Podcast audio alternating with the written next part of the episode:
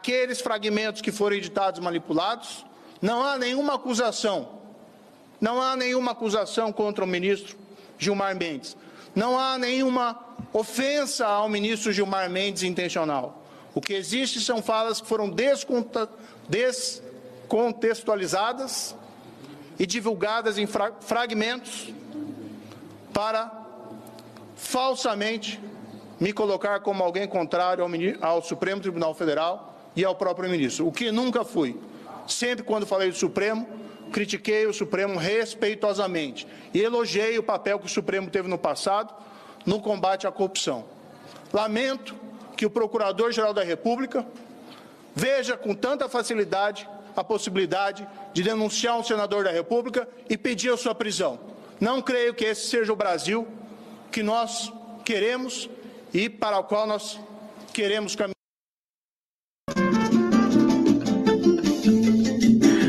Ai, meu Deus do céu, tadinho do Moro! Gente, depenaram o Sérgio Moro, tá depenado. Saudações democráticas. Hoje, sabe, hoje é um dia. Gente, vem cá, vem cá. Hoje é um dia assim que eu eu ri, eu não consegui parar de rir o dia inteiro. Tá até doendo aqui, sabe? Sabe quando você, você ri muito e fica aquela dor, né? A dor terrível. Tem que tomar algum analgésico aqui. É assim, eu nem tô conseguindo mais rir tanto de tanto que eu ri hoje, viu? Tô, olha, vou te contar. Obrigado, obrigado, obrigado, obrigado. Demais, demais, não aguento. Que é isso? Olha, pra, pra o meu, meu, grande tema de hoje, vou falar do Moro, evidentemente, quer dizer, o marreco, tão bonitinho esse marreco aqui. Olha a cara de assustado. Olha aqui, vou colocar sem som para você. Olha só. Não há nenhuma pânico. ofensa ao. Fica quieto, Moro. Em pânico falando ali, tá, aquela coisa. Só a CNN ali para escutar ele, mas ninguém, né? só a CNN. Gente do céu, olha só, eu quero morrer amigo do Lula, viu, gente? Quero morrer amigo. Vou te contar. Quem, quem atravessa o caminho do Lula se dá mal, viu? Se dá mal sem condições. Tem até uma, uma nota da, da Hildegard, maravilhosa Angel, que ela diz que o Deltan Dallagnol e o Sérgio Moro não estão se falando, estão brigados, quer dizer, a coisa está feia depois da, daquele depoimento do Tacla Duran. E esse pedido de prisão da PGR é muito grave, não é uma coisa assim trivial, né? é, o Moro está assustado, pode perder o mandato de senador e pode ser preso. Vou ler para vocês aqui. É, mas antes eu quero, quero rir com vocês. Rir junto aqui na live do Conde ao vivo pela TVT, minha querida TVT de São Paulo. Alô, Tarci! Alô, Paulo Vanu! Alô, todo mundo da TVT, equipe maravilhosa. Alô, TV 247 também aqui presente, claro, né? É Ópera Mundi. Tô, tô, tô, insuportável hoje, insuportável. Ninguém vai me aguentar. Se tiver Bolsonaro aqui, vai morrer. Vai morrer de horror comigo. É, estamos ao vivo no Prerrogativas, também no GGN, Jornalistas Livres, canal do Conde, sempre, sempre com muita audiência. Obrigado, obrigado pelo carinho. É, e quero aqui saudar vocês aqui. Obrigado, Vera Lírio. Isara Duarte, tá de alma lavada.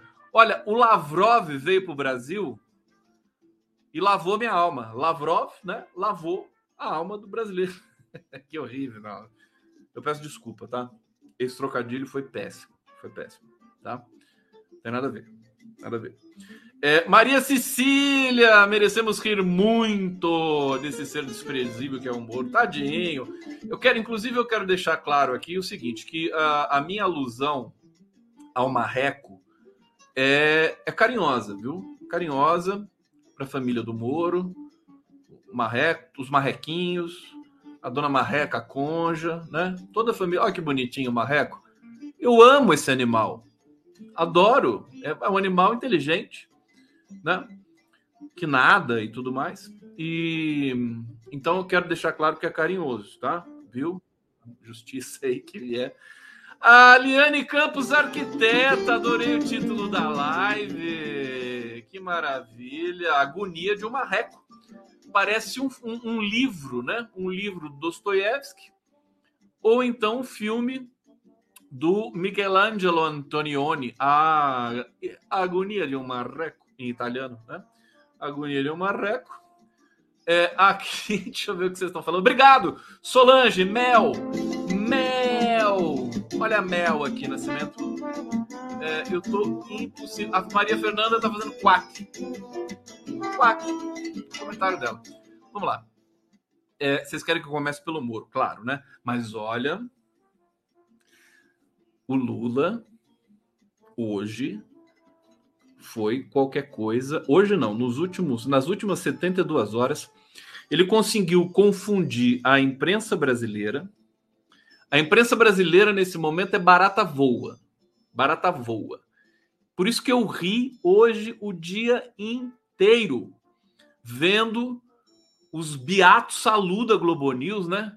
O Guga Chakra, absurdo ficar do lado da Rússia, todo mundo protegendo os Estados Unidos e o dólar.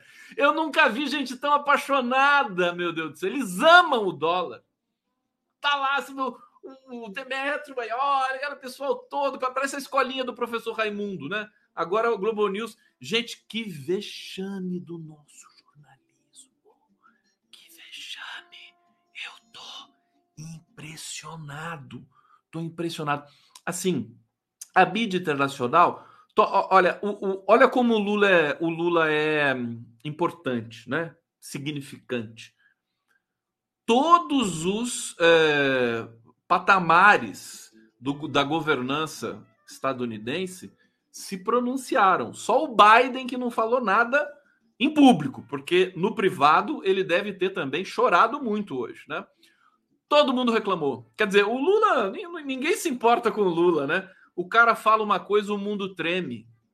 Né? E você sabe por que, que doeu tanto?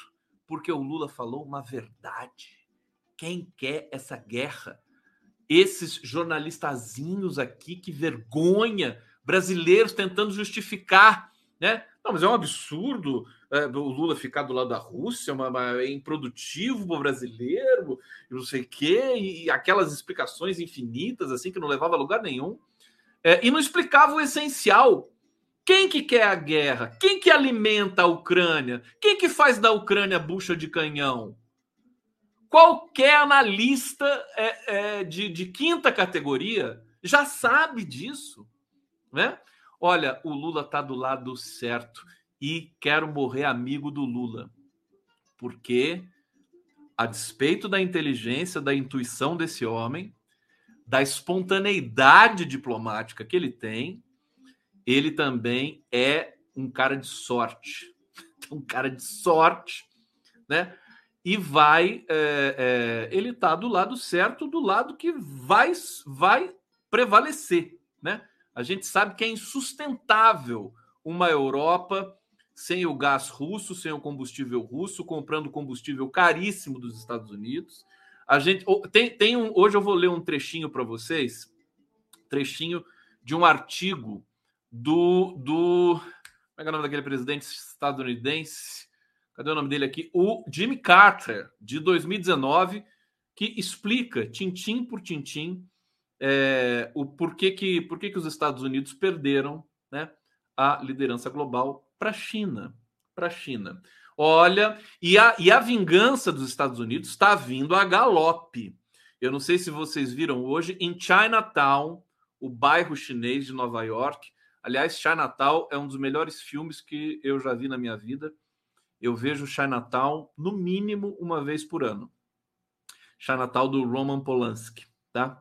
Com Jack Nicholson. Recomendo para vocês o melhor filme no ar da história é, que é muito engraçado também. É, mas, e a trilha sonora é maravilhosa. E Chinatown, o bairro chinês de Nova York, hoje vem à tona uma notícia de que ali operava uma delegacia clandestina chinesa. É mole. Quer dizer, é, imagina quanto tempo né, essa suposta delegacia clandestina chinesa né, está ali.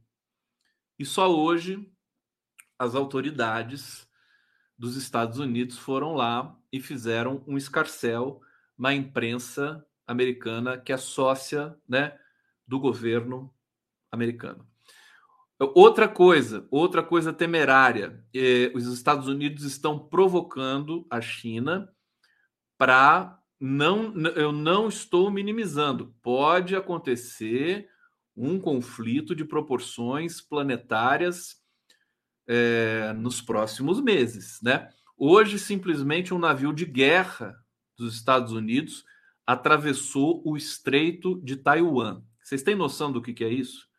A China acabou de fazer uma operação gigantesca é, é, de, de, defesa, de prevenção ali com Taiwan, é, que é, uma, é um território da China, mas que né, é, se desenvolveu de maneira relativamente independente ou bastante independente, mas que não que, que faz parte do, da China. Aliás, é, o Taiwan é reconhecido só por oito países no mundo, ou 13 países, né? num universo de quase 200 países. É, e isso é, deixou a coisa muito tensa ali para os chineses também. Bom, vou falar um pouquinho de cada uma dessas coisas. Deixa eu uh, trazer aqui um primeiro super chat do nosso trabalho aqui, Silvana Costa Condinho. Boa noite. Não acho que já temos problema demais para o Linha ficar dando essas declarações. Não, não acho e vou explicar por quê, tá? Hoje é daqueles dias, gente. Deixa eu colocar aqui o, o Pix do Condão. É, o Pix do Conde aí, ô bando de pão duro, desgraçado do inferno. Vai, faz favor. Ah, tudo bem. Ah, não precisa exagerar, mas também não precisa, né? É, vou, vou, explicar por que não. O Lula uh, está. É, é o equivalente, o que está acontecendo agora Vou falar um pouquinho como linguista para vocês, tá?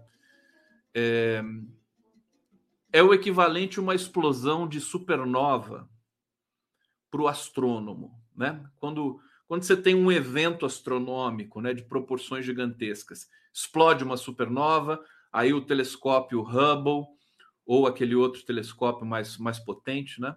É, como é que é o nome dele mesmo? Que é o último que foi para o espaço? Ah, é o nome de um grande cientista e tudo mais. Americano, para variar, né? É, claro, porque um telescópio é, é americano, estadunidense. É, é você, é, para o linguista, o que está acontecendo agora, de ver o Lula abrir, James Webb, obrigado, abrir uma fenda no sentido. O Lula está abrindo uma grande fenda, né? porque ele não se dobra ao discurso padrão, status quo, do establishment, né? americano ou europeu. Ele não aceita, simplesmente não aceita. E o Lula é um desses fenômenos, fenômenos. Ele é um gerador de sentido. Ele produz o sentido. Todos nós somos capazes de produzir sentido e nós fazemos isso a vida inteira é, só que alguém que faz um sentido na presidência da República de um país do tamanho do Brasil é um outro papo, né? Com a reputação que ele tem, com a deferência do presidente chinês para Luiz Inácio, tocando o novo tempo, do Ivan Lins e do Vitor Martins. Todo mundo esquece do Vitor Martins, né? Entrevistar o Vitor Martins. Vitor Martins está vivo? Acho que tá, né? Claro, é porque a gente não, não sabe, né, por onde anda, o que aconteceu, aquela coisa toda, a gente fica nessa dúvida. Alguém pode checar para mim se o Vitor Martins está por aí? É, o seguinte, então, o, o, o, Lula ele abriu essa imensa fenda. Eu vou explicar tecnicamente para vocês, e é um espetáculo. Por isso que hoje eu ri muito o dia inteiro, porque a gente vê as pessoas histéricas, né? Quando vem uma verdade muito forte, histórica, né? e vem com, com muita força, vem para ficar, né? vem para semear o cessar-fogo na Ucrânia. O Lula vai conseguir fazer isso. Gente, o Lula é sindicalista.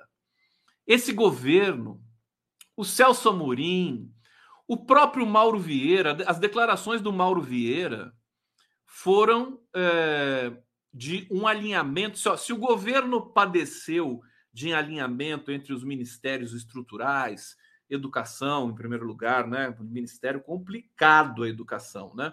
Mas é, algumas divergências e desencontros na questão diplomática, o governo Lula está absolutamente alinhado é, e, e com um discurso só. Fantástico, fantástico. Isso se deve não só à grande inteligência do Lula, mas também. Hoje o Jornal Nacional foi uma vergonha. Aliás, é, a mídia vem com todo todo todo ódio que lhe é peculiar na mídia brasileira, criminalizando de maneira irresponsável o MST. Uma ingratidão é, podre, nojenta, porque o MST alimentou os brasileiros que estavam é, à deriva nas cidades brasileiras durante a pandemia. O MST simplesmente doou 6 mil toneladas de alimentos, inclusive alimentos é, é, quentes, né? alimentos prontos para o consumo humano, para todos os brasileiros que tinham é, as suas. estavam limitados, não podiam trabalhar por causa da pandemia, estavam na pobreza extrema que graça hoje nas cidades brasileiras, moradores de rua. Pergunta quanto a Globo doou.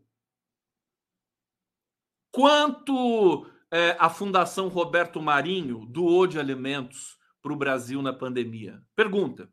Pergunta que eu não sei. Deve ter sido zero. O MST doou 6 mil toneladas. Esses assuntos estão todos encadeados. Hoje, hoje, é 17 de abril de 2023. 27 anos do massacre de Eldorado dos Carajás, onde a polícia militar do Pará assassinou brutalmente 21 trabalhadores sem terra.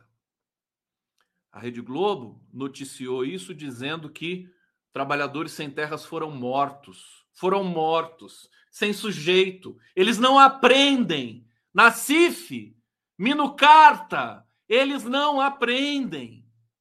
Que vergonha! Quando a imprensa convencional começa a tentar produzir algum tipo de jornalismo digno, né? Coisa difícil, né? Aí vem uma tsunami desse tamanho, que é o Lula falando é, da guerra da Ucrânia, que é o MST voltando a ocupar pacificamente é, é, áreas improdutivas, áreas ilegais, áreas griladas pelo país e sofre esse preconceito de classe completamente criminoso da CNN, da Folha de São Paulo, do Estadão, da Rede Globo. Todos eles estão nesse momento demonizando o MST de maneira irresponsável de novo. E eu quero ver, eu estou muito feliz com o Lula, hoje estou morrendo de orgulho do Lula. O Lula, eu sempre estou com orgulho do Lula, mas do governo Lula é outra coisa. E se o governo Lula hesitar em defender o MST, eu vou gritar muito aqui do meu pedaço, né? mais uma vez, o ministro do Desenvolvimento Agrário, chamado Paulo Teixeira, que é alguém que eu conheço, já entrevistei algumas vezes, ele entrou na onda de criminalizar o MST. Não vamos aceitar.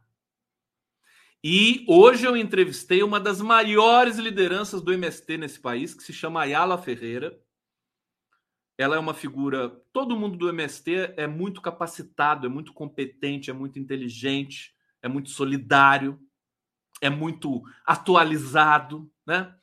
É, são, são a vanguarda da educação brasileira, tá certo? Eu sou admirador, assim, fã número um do MST em todos os sentidos.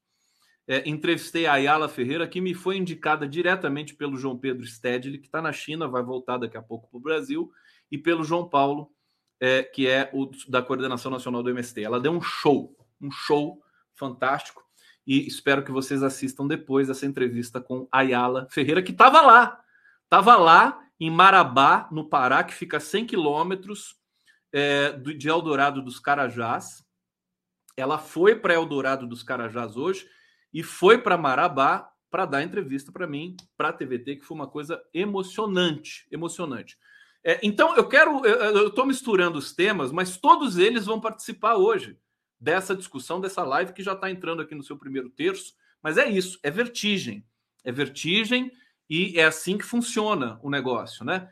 É, então é, eu estou uh, vendo essa mídia nativa brasileira é, caindo em desgraça preconceituosa mais uma vez, nesse horror editorial, e eu faço questão de ler aqui o pequeno texto, pequena, pequeno espasmo, né, é, que eu redigi para enunciar os trabalhos de hoje.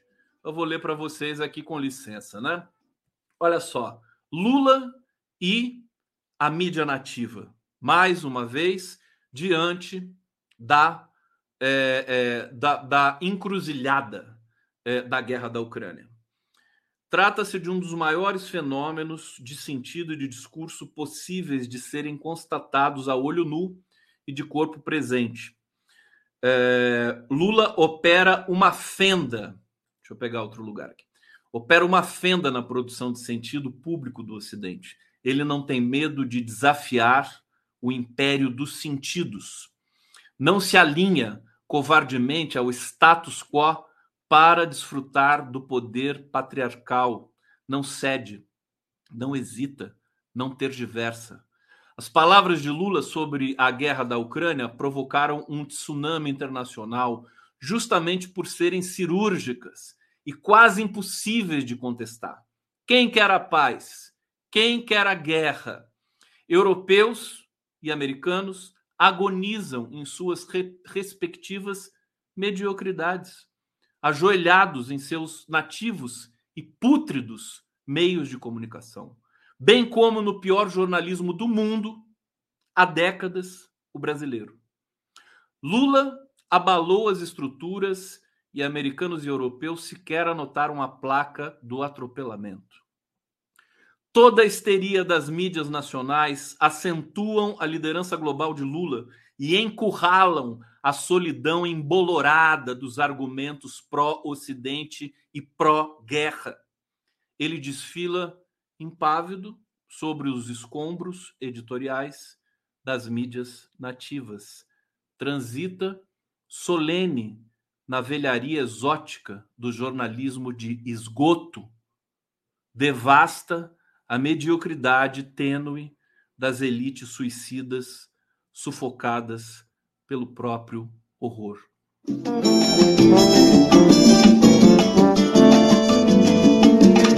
Bem, é, vamos lá dar sequência aqui. Tem mais superchat chegando. Clênio Souza.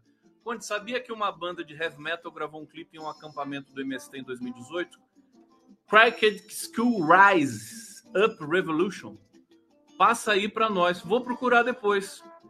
Cracked School Rise Up Revolution. Deve ser fantástico. O MST é a vanguarda, é a civilização, é a esperança, né? é tudo, tudo que as nossas elites não são, tudo que os nossos agroempresários não são. O, o MST está do lado da democracia, da, do meio ambiente. É por isso que eu quero seriedade nesse governo Lula para tratar com o MST. O Lula eu conheço, mas se o governo Lula hesitar com o MST, o condão vai gritar e vai gritar muito. Respeito com o MST nesse país. Agora, toda a imprensa brasileira está criminalizando o MST. Isso pode desencadear em violência. Até porque os, os assassinos, os agroempresários assassinos, grileiros de terra, estão armados até os dentes depois das leis que foram aí é, é, é, é, despachadas pelo governo Bolsonaro. Muitas armas, eles se armaram até os dentes. E os integrantes, os trabalhadores sem terra, estão lá com as suas enxadas, com as suas foices, né, que são os seus instrumentos de trabalho. O MST é um patrimônio brasileiro. É o nosso patrimônio mais precioso. Eu vou dizer uma coisa que é mais precioso que o próprio Partido dos Trabalhadores. E olha que eu, vocês me conhecem, sabem como eu tenho paixão pelo Partido dos Trabalhadores. O MST é uma história fantástica. Vai fazer 40 anos o ano que vem. É, o, o, o Stedley, aquele discurso que eu passei para vocês aqui do João Pedro Stedley, é histórico, é um dos mais bonitos que eu já vi. Ele só pede para cumprir a Constituição, de fazer a reforma agrária nesse país. Só isso. É, e ele foi criminalizado por aquele discurso. Acho que abriram uma, é, um processo contra o João Pedro Stedley tal é a escravização semântica, né? Os jornalistas brasileiros, eles não têm nem condições intelectuais de se desvencilharem desse é, discurso imperialista opressor, homogêneo, é, é, pró-Estados Unidos, pró-propriedade privada.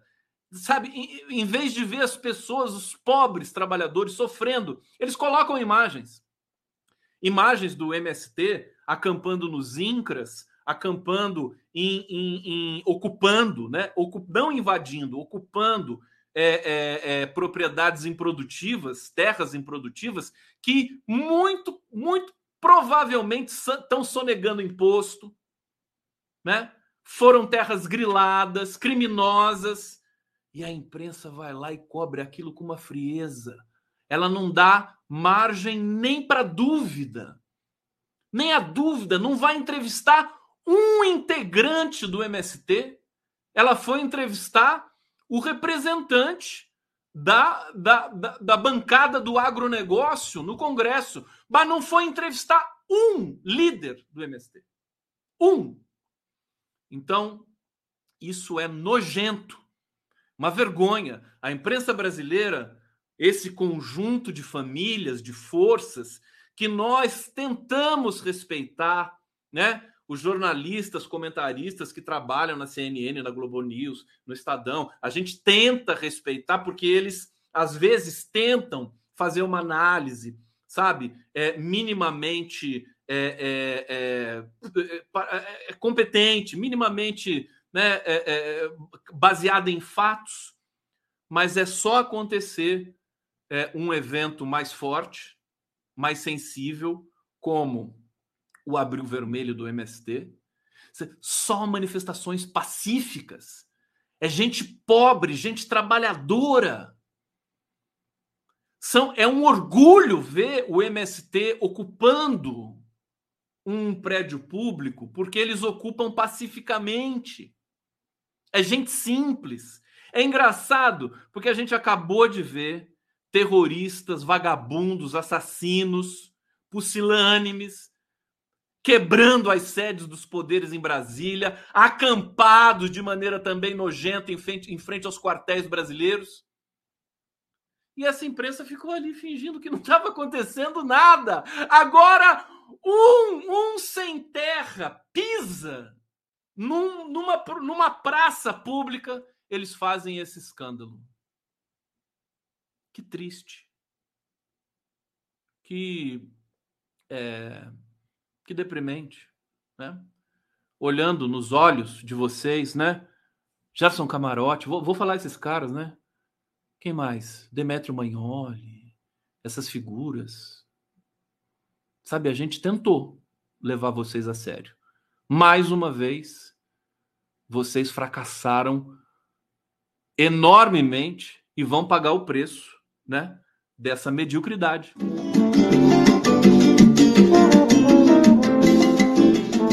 Sequência aqui. Eu vou falar do Sérgio Moro um pouquinho para vocês, desse marreco dos infernos. Humberto Lombardi está aqui colaborando. Obrigado, querido. Ó, o Pix. Cadê o Pix do Conde aqui?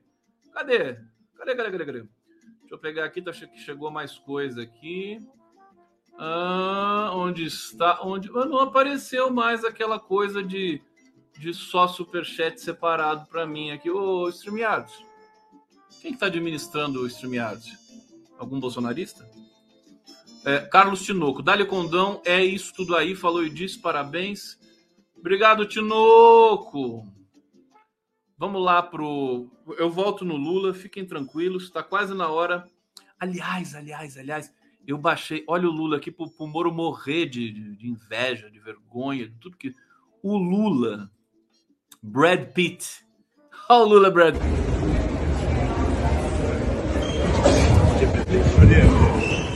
Você me conheceu? É, é que eu, não, eu sou bom de memória. É que quando eu coloco esse óculos, eu me transformo no Brad Pitt. Eu falei, não vai me conhecer. Mas o senhor tirou aí eu não vi. Olha lá, o Stuquinha sempre, sempre do lado. O Stuckert é a voz da consciência do Lula.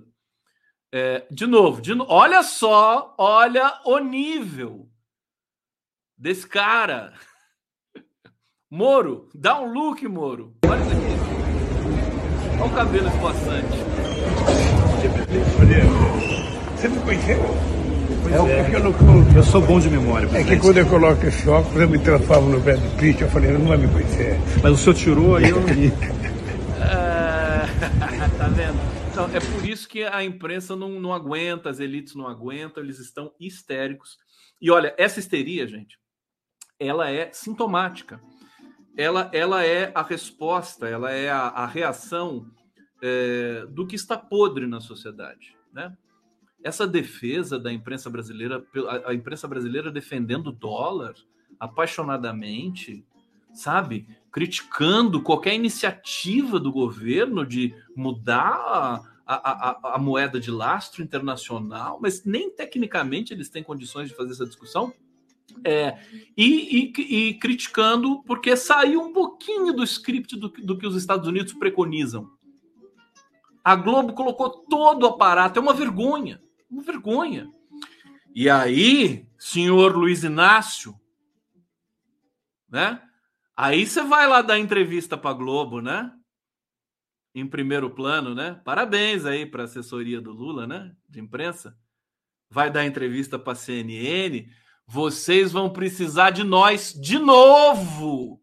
De novo, vocês vão precisar da gente.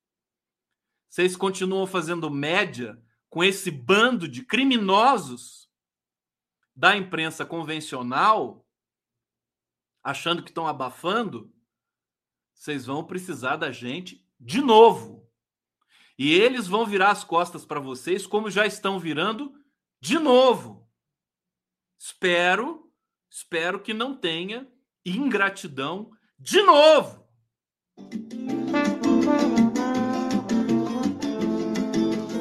Aqui, Clênio Souza. Conde, te garanto que se você assistir a música Rise Up Revolution da banda Cracked School no acampamento do Mestem em Minas Gerais, você vai ficar pilhado. Mas é óbvio que eu vou ficar pilhado, meu querido. É evidente que eu vou ficar pilhado. Eu vou, não vou anotar agora para não quebrar o ritmo da live aqui, tá? É, bom, deixa eu falar do Marreco. É, é, aqui vocês viram o Moro, né? Ali, é, é, como é que Olha, o, vamos fazer uma brincadeira comigo aqui, né? O pato faz quá. A galinha faz cocoricó. O, o boi faz mu. E o marreco faz o quê, hein, gente? Né? O gatinho faz miau. O cachorrinho faz au au. O boi faz mu. E o marreco? Eu não sei o que, que o marreco faz. O marreco faz quá também? Não pode ser quá, porque senão vai ser igual ao pato. E daí não é a mesma coisa. A gente sabe que pato e marreco não são a mesma pessoa. Ele grasna. Como é que é a onomatopeia do, do marreco? Bom, vocês vão chegando à conclusão aí. E daqui a pouco, olha, Moro berra, gagueja e se enrola ao reagir à denúncia, à denúncia da PGR, que pode levá-lo à prisão. É, entrou em modo desespero né, ao reagir hoje à noite à denúncia da Procuradoria-Geral da República, que pede sua condenação pela declaração flagrada em vídeo, na qual afirma que o ministro Gilmar Mendes, do Supremo Tribunal Federal, venderia sentenças de habeas corpus. Tá? Na denúncia encaminhada ao Supremo, a vice-procuradora-geral da República, Lindor Araújo, pede a condenação e eventual prisão e cassação do ex-juiz da Lava Jato por calúnia contra Gilmar Mendes.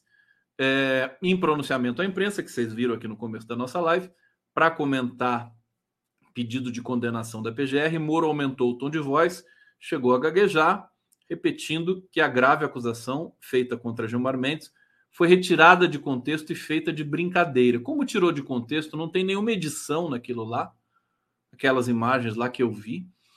Enfim, é, é, eu repito, quero morrer amigo do Lula.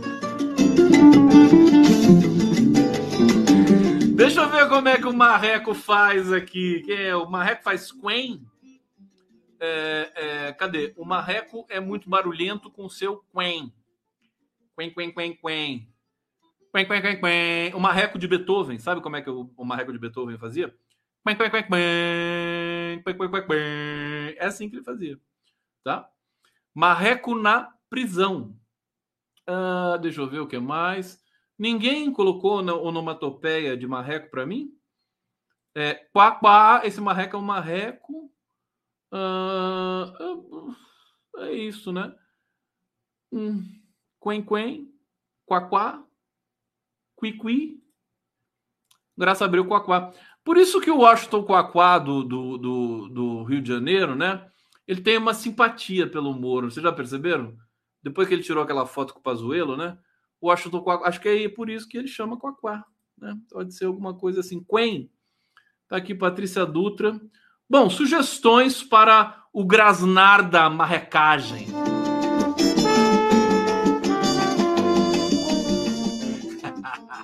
Eu tô muito feliz hoje, gente. Desculpa. Hoje tá difícil. Hoje, tá...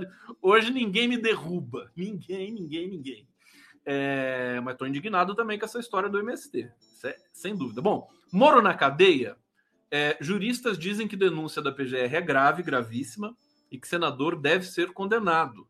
Advogados é, avaliam que a denúncia da Procuradoria-Geral da República é grave e acreditam na condenação do ex-juiz, que, em última instância, pode vir a perder seu mandato e até mesmo ser preso. É, uh, uh, uh, na peça jurídica encaminhada ao STF, a Lindora Araújo, né, a vice-procuradora, sustenta que Moro sabia perfeitamente da gravidade do que falava e fez isso publicamente. É um canalha mesmo, né? É, documento de e rindo, né? Debochando, que piora a situação.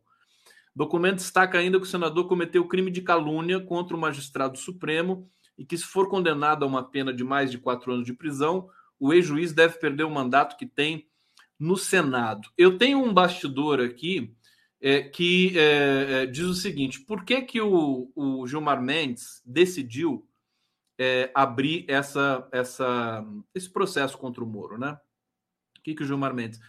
É, porque ele, ele não estava em dúvida, né? A informação que a gente tem é que ele estava em dúvida. Mas ele foi convencido, né? Pelo, teu, pelo entorno dele, é, porque por, pelo Sérgio Moro, pelo fato do Sérgio Moro ser um senador da República.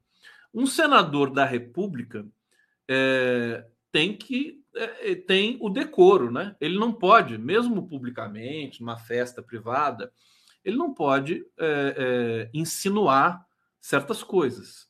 Então, é, essa é a razão por essa, por esse processo ter sido aberto.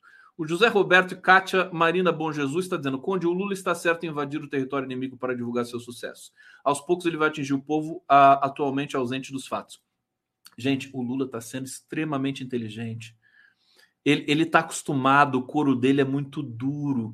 Essas críticas que vieram da Europa e dos Estados Unidos não fazem nem cosquinha. Ele está absolutamente seguro do que ele está fazendo. Aliás, quando é aquela coisa que o Celso Amorim dizia se você não se respeita, ninguém te respeita, né? Se você não se respeita, ninguém te respeita. Vamos lembrar daquela história que o Lula estava numa reunião do G20, quando o George Bush entrou na sala em Londres, né, onde todos eles estavam ali, os presidentes e os seus assessores e staffs, né? É, todo, quando o Bush entrou, todo mundo levantou. o Lula não levantou.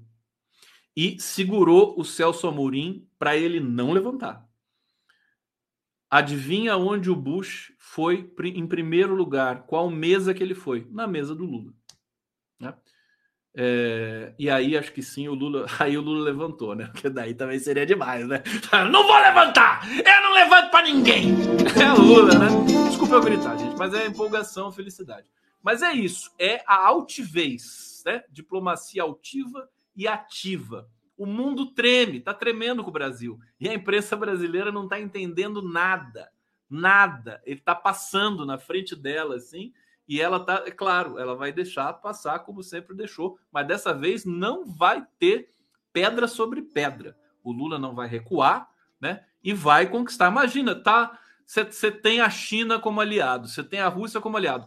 O Lula, embora, embora eu tenha falado da China como aliado, o Lula ocupa uma posição independente com relação à guerra da Ucrânia. Isso é claro, semanticamente é absolutamente óbvio. É, mas ele está querendo construir pontes, está querendo construir possibilidade.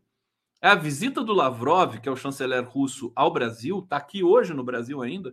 Deve estar tá curtindo um samba, uma caipirinha hoje lá em Brasília. Não sei onde é que está o Lavrov. Ou uma vodka, né? Caipirinha de vodka. Caipirosca, Lavrov! Ô Lavrov! Lavrov tem um nome, né? Lavrov, né? Lavrov, minha alma. O Lavrov, eu me lembro que o Raduan Nassar conversa que o Raduan é, é fã é, é, é, fã do Celso Amorim e é fã do Lavrov. Aí um dia a gente estava lá já meio bêbado, né? Raduan, eu, Luiz Fernando Carvalho, né? É, e aí, ah, ô Raduan, quem que é o melhor chanceler do mundo? a gente falava assim, né? É, e ele falava assim: ah, o Celso Amorim é muito bom, é muito bom. Celso Amorim, mais o Lavrov. E aí o, o Raduan, né? Desculpa, Celso. O Raduan ama o Lavrov. É, não sei o que, que tem com o Lavrov que ele gosta.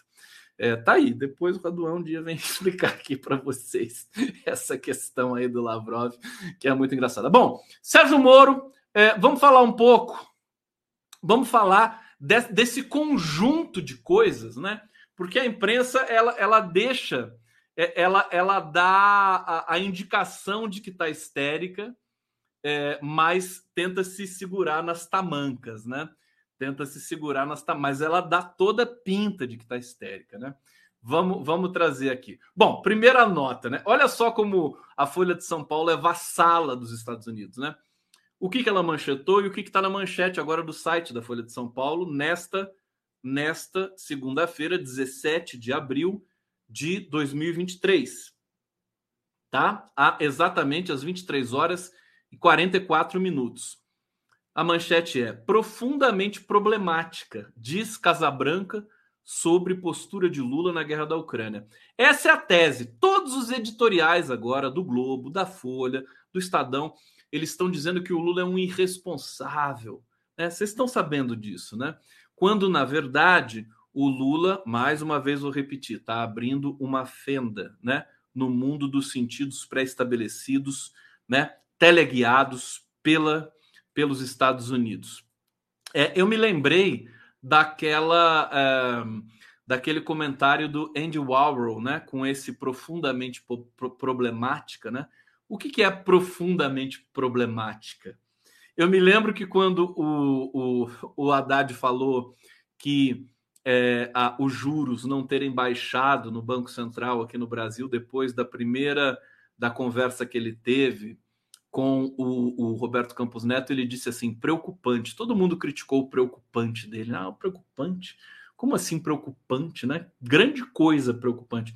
Mas e agora que esse, esse integrante do governo estadunidense diz profundamente problemática, né? Eu me lembrei do Andy Warhol, que disse assim: "Eu sou uma pessoa profundamente superficial". é genial, Andy Warhol. É isso, né? É, na verdade, quer dizer nada, né? O profundamente problemática da Casa Branca, né? É, deixa eu ver aqui. A postura do presidente Lula é uma repetição automática da propaganda russa e chinesa, profundamente problemática, disse John Kirby. Coordenador de comunicação estratégica do Conselho de Segurança Nacional da Casa Branca. O John Kirby é o Paulo Pimenta do, do, do Joe Biden. ah, o Paulo Pimenta do Joe Biden, Joe Kirby. E ele, eu não vou nem dar mais eco para esse cara aqui, que francamente está muito fraco, né? Vamos ver outras repercussões. Olha, Mauro Vieira, que é o chanceler brasileiro, é, rebateu críticas dos Estados Unidos a Lula e afirmou que o Brasil quer a paz. É simples. Né? O argumento do Lula é imbatível. É isso que deixa esses jornalistas em estado de, de, de é, é, como é que se diz? É, ataque de pelanca, né? Ataque de pelanca. É um, é um irresponsável. Irresponsável são vocês que estão criminalizando o MST nesse momento. Deixa eu agradecer aqui é, o Opera Mundi, aqui o canal do Conde, maravilhoso, mais de duas mil pessoas do canal do Conde. Olha, no total aqui temos 6 mil é, pessoas assistindo a live do Conde nesse momento. TV 247, Rede TVT, Jornalistas Livres, Grupo Prerrogativas. Vamos lá, vamos lá. TV GGN e o canal do Conde aqui no Facebook. Obrigado, obrigado, obrigado. É, deixa eu vir aqui para parar de enrolar vocês. Calma que eu já vou passar a vinheta, né? Mauro Vieira rebate críticas. É, ele disse é, que o Brasil trata de paz, não de guerra. Eu acho que o Lula tem que. Ó, o Lula. Lula! O Lula! O Lula, essa altura, tá. Não, não tá nem com a Janja ainda, porque o cara não para, né? Ele deve estar tá lá com o Lavrov ainda, né? Tomando vodka, caipirinha de vodka. É, o, o Lula, seguinte. Tá na hora de você ir ver Papa Francisco, Lula. Dá uma chegada no Vaticano. O Vaticano vai, vai te receber na hora. Chega lá na frente do Vaticano e fala: Ô, Francisco! Sabe a molecada que vai na casa do amigo, né? Francisco! É? Vocês fizeram isso na infância? Na adolescência, né? Francisco, chega lá com o Estuquinha, manda o Estuquinha gritar para não gastar a tua voz e dá um, dá, fala com, com o Papa. Leva, leva um casaco, o Lula de presente para o Papa, aquele casaco do, de, de, fake news, de inteligência artificial, leva para ele. Vai ser legal para caramba. Bom, ministro das Relações Exteriores rebateu né, a, a tese de que o Brasil está peitando os Estados Unidos. É, não pura e simplesmente. Né? Mauro Vieira concedeu entrevista depois de participar do encontro entre o Lula e Sergei Lavrov. Inicialmente, parece que o Lavrov é um grande jogador de xadrez. Né? Inicialmente, qualquer russo é um grande jogador de xadrez. Nasceu na Rússia, nasce jogando xadrez. Inicialmente, o chanceler brasileiro afirmou que não tinha ouvido as críticas de John Kirby, coordenador de comunicação uh, da Casa Branca. O americano disse que Lula e o Brasil estariam apenas repetindo a propaganda russa. E aí o Vieira disse o seguinte: não posso, não posso dizer nada, porque nem ouvi, nem sei do que se trata. Eu só posso dizer que o Brasil e a Rússia completam neste ano 195 anos de relações diplomáticas com embaixadores residentes e são dois países que têm uma história em comum. Né? É, enfim, você vê nesse quesito da diplomacia, o Brasil está unívoco, tem uma voz. É a voz do Lula, que atravessa o Vieira, que atravessa o Celso Amorim e atravessa quem tiver pela frente. Né? É, aqui, chanceler é, de Putin, que é o Lavrov, diz que Brasil e Rússia têm visão similar. A tradução, o pessoal estava fazendo tradução simultânea do russo é, no discurso do Lavrov, e o tradutor lá do, do Planalto, salvo engano, traduziu como é, visão única, né? Visão única do mundo. É, mas depois foi corrigida, é uma visão similar. Similar não é única, única não é similar. Né? É, quer dizer, já, já puxaram um pouco para dizer que o Brasil estava alinhado à Rússia, né? É, ele disse: a Brasil e Rússia têm abordagens similares em relação às questões atuais. É, muito elegante o Lavrov, né? Um sujeito assim realmente admirável, né? Falamos sobre várias questões relevantes da agenda internacional, disse o Lavrov, é, ressaltando que as abordagens do Brasil e Rússia de questões acontecendo no mundo são similares os dois países estão unidos pelo desejo. Olha que sexy. Uau! Lavrov! Vai, Lavrov! Lavrov! Unidos pelo desejo. Parece o filme do. Como é que é o nome daquele diretor irlandês? Traídos pelo desejo, né? Como é que é o nome dele? É, é com Stephen Rea, o ator, mas o diretor eu esqueci. Traídos pelo desejo, unidos pelo desejo. Nossa, eu fiquei até. Me deu até uma coisa agora aqui, viu? Então, unidos pelo desejo de contribuir para uma ordem mundial mais democrática e mais policêntrica. o Lavrov. O Lavrov é, é, o, é o Augusto de Campos, da Rússia, né? Policêntrica, baseada no princípio fundamental da soberania e da igualdade dos estados. O Lavrov deve ser um cara muito legal, viu? Deve ser um cara gente boa, tem que aprender. Se ele ficar no Brasil uma semana, ele já sai falando português para tudo que é lado. É, vamos lá. Ah, e o Lavrov, é Neil Jordan, exatamente, é o pessoal que é super esperto, o pessoal que é cinéfilo, alta cultura, público do Conde, que maravilhoso. Não é, não é meu, né? Vocês, eu que sou de vocês. Vocês não são meu, meus coisa nenhuma. É, o Lavrov usou aula no Brasil para criticar europeus, aqui a crítica é, rasteira da nossa mídia, né? Comparou propaganda sobre Ucrânia à tática nazista. Olha, tá muito feio resumindo tudo isso, né? Tá muito feio. Eu nunca vi uma cobertura tão podre como essa da guerra da Ucrânia. Eu tô, eu tô com uma tese nova, gente. Tô trabalhando uma tese nova. Ela tá em estado. tá cru, tá crua ainda, né? Crua. É, mas daqui a pouco ela vai ficar pronta. Que é o seguinte: não é que a gente está vivendo uma, uma epidemia de fake news. Sabe o que acontece? a, a, as redes sociais, né? Essa massificação das interações simbólicas, linguísticas, né? É, dos sujeitos, das pessoas, né? Ela, ela permitiu realmente um excedente, né? É, da realidade, é um excedente que é, é gera um novo produto, que são blefes, que são pequenas mentiras e que foram né, industrializadas pela extrema direita que faz isso é, como uma uma produção é, disciplinada, né? A extrema direita ela, ela monetizou a mentira, ela monetiza o ódio. É, é, é isso que está acontecendo nas escolas brasileiras, né? Essa essa engenharia digital das redes sociais, do submundo das redes sociais, de emularem, de é, é, alçarem, a, a, a, a glamour, glamorizarem a, a, o assassinato, a, o massacre, a chacina, né? Isso está tomando conta. A plataforma Discord está cheia disso aí. E nas plataformas a céu aberto também aqui, Instagram, Facebook, a coisa está correndo. É, é muito difícil de controlar isso. Me parece que é difícil. Não sei se com algoritmo você pode controlar com mais precisão. Mas o fato é que o mundo, né, nas mãos é, é, do, do, do, do, capital durante todo o século XX, ele só produziu mentira, né? A, a, Segunda Guerra Mundial, você vai ver a interpretação da Segunda Guerra Mundial, é tudo mentira, tudo mentira.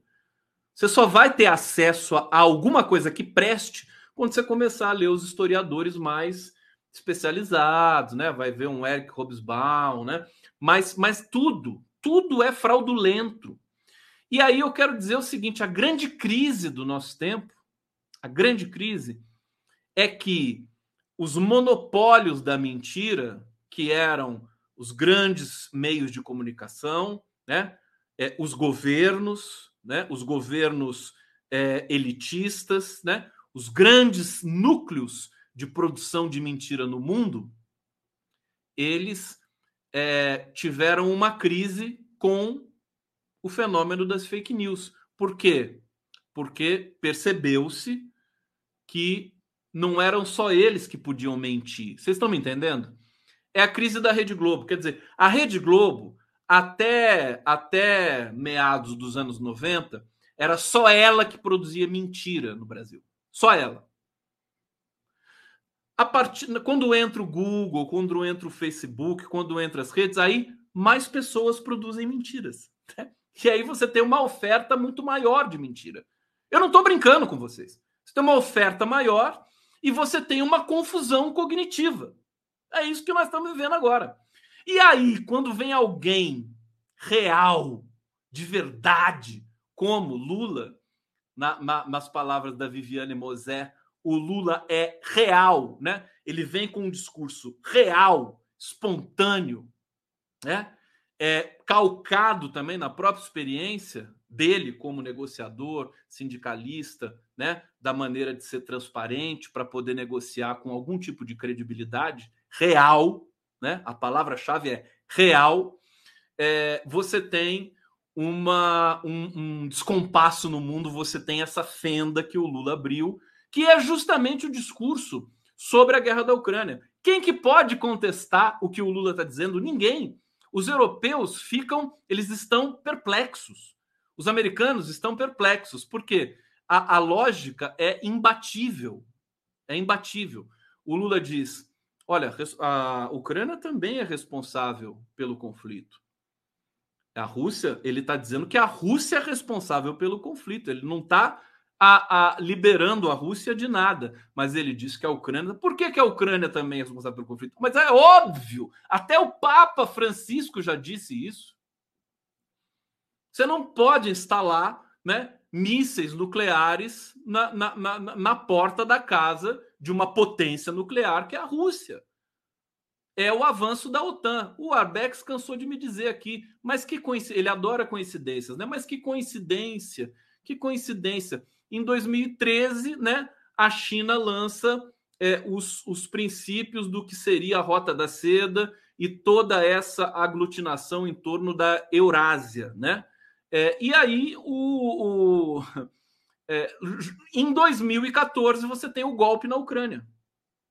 É o golpe na Ucrânia a, part... a Ucrânia é o olho do furacão da sabotagem que os Estados Unidos estão tentando fazer para não perder hegemonia global. É simples de entender, é só conhecer um pouco de história, é só estudar um pouco, é só ler, é só ouvir historiadores, é só não ouvir pessoas do mesmo lado, como fa fazem as, os meios de comunicação brasileiros. Né? E aí é por isso que eu digo: isso vai fortalecer. Eu já estava dizendo que a mídia independente e a mídia convencional já estavam se transformando na mesma coisa. Ok, né? Mas passou, passou e agora elas se bifurcam de novo, né? É, o Brasil e o mundo vai, vão precisar das mídias é, independentes, de novo, para poder ter uma contraposição narrativa a essa hegemonia global patrocinada pelo poder da força dos Estados Unidos, das armas, da ameaça. Os, os Estados Unidos são é, o, o país mais belicoso da história da humanidade. Quem diz isso não sou eu, é o Jimmy Carter. Aqui o Jimmy Carter eu ganhei, eu recebi hoje uma mensagem do querido Aloísio da UFSCar me chamando a atenção para o que o Jimmy Carter disse em 2019. Ele diz o seguinte: ó, você tem medo que a China nos supere e eu concordo com você. Jimmy Carter falando. É, você sabe por que a China nos superará? Eu normalizei relações diplomáticas com Pequim em 1979. Desde essa data, você sabe quantas vezes a China entrou em guerra com alguém? Nenhuma vez. Enquanto nós estamos constantemente em guerra. É, os Estados Unidos são a nação mais belicosa da história do mundo, pois querem impor aos estados que respondam ao nosso governo e aos valores americanos em todo o Ocidente e controlar as empresas que dispõem de recursos energéticos em outros países. A China, por seu lado, está investindo seus recursos em projetos de infraestrutura, ferrovias de alta velocidade, intercontinentais e transoceânicos, tecnologia 6G, inteligência robótica, universidades, hospitais, portos, edifícios, em vez de usá-los em despesas militares. Quantos quilômetros de ferrovias de alta velocidade temos em nosso país?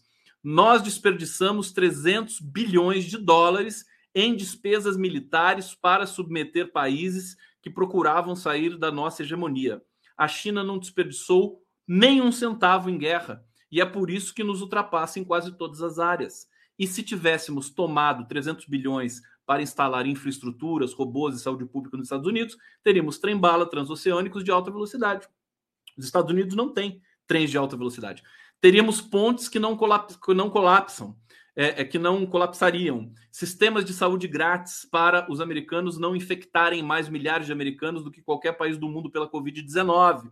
Teríamos caminhos que se manteriam adequadamente. Nosso sistema educativo seria tão bom quanto o da Coreia do Sul ou Xangai. Tá aí, quem diz isso é o Jimmy Carter, ex-presidente dos Estados Unidos, aos 94 anos, se não me engano.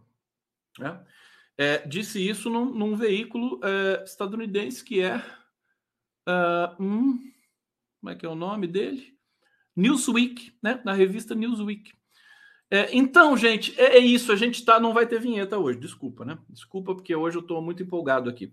É, é isso é, a gente está testemunhando esse fenômeno, privilégio de ter um Lula que não é covarde, que não aceita chantagem da, dos nossos meios de comunicação, das nossas elites. Hoje foi o dia de, de sentir muito orgulho do Lula. Muito, mas muito, justamente por ele dizer que ele quer a paz, né? por ele não se submeter aos interesses dos Estados Unidos tão pura e simplesmente, né? Ah, Eliane Cantanhede perguntou, né? Qual a diferença de sair de um imperialismo americano para outro imperialismo. Qual que é a diferença? É que o imperialismo americano é belicista, só faz guerra, só mata, só produz morte e horror.